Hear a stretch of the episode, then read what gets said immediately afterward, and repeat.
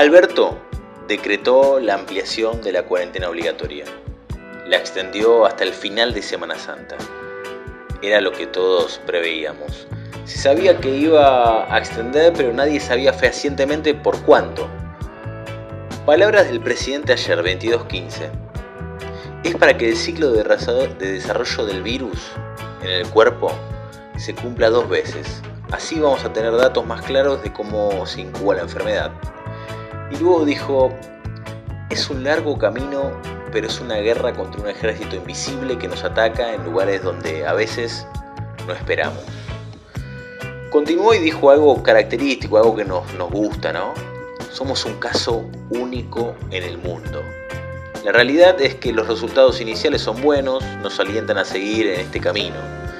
Cuando dispusimos hace 10 días el comienzo de la cuarentena obligatoria, nos preguntábamos si los argentinos íbamos a ser capaces de quedarnos en nuestras casas. Estoy contento por cómo nos portamos como sociedad. Estamos aprovechando muy bien el tiempo ganado.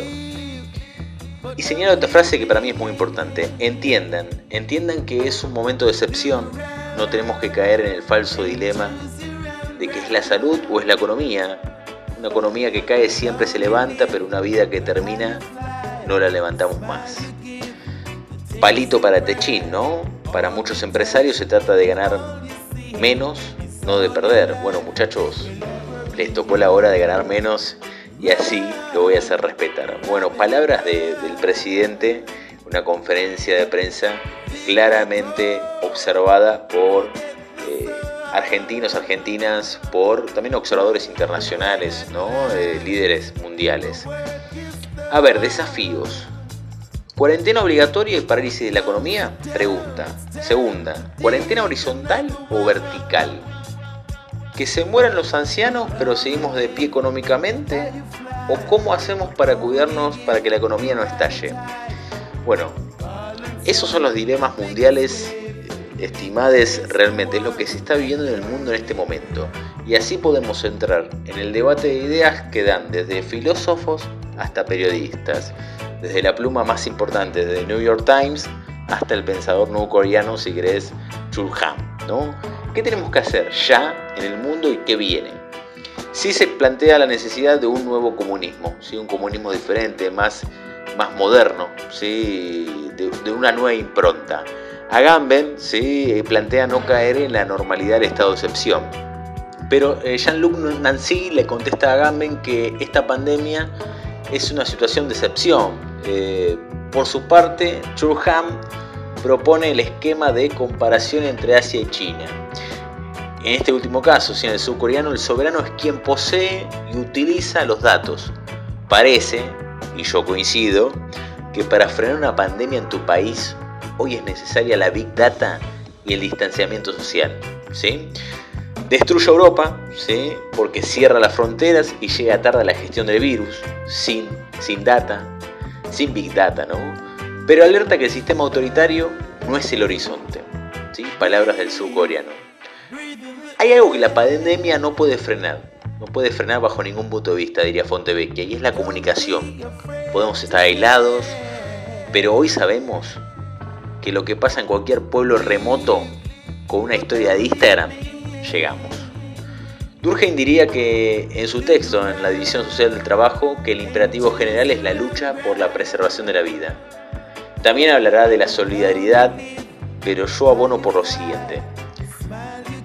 Y planteo una pregunta.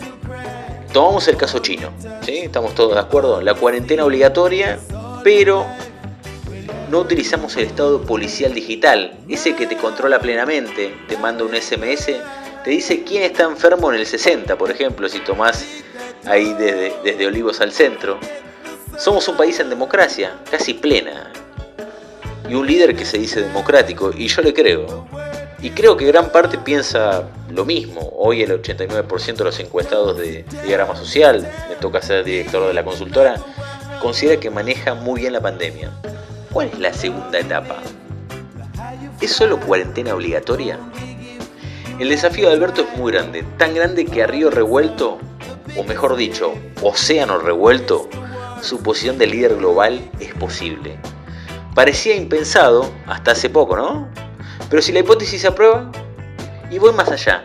Si un país con sistema democrático plural puede gestionar la crisis de la mejor forma, en América Latina, en América Latina encima, y rompe con la hipótesis de que el autoritarismo es el único sistema efectivo para las pandemias?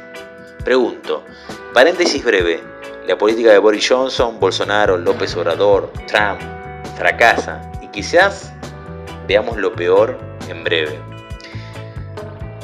Alberto, pregunto, ¿no necesitará la segunda pata china del control de la epidemia, es decir, el control policial digital?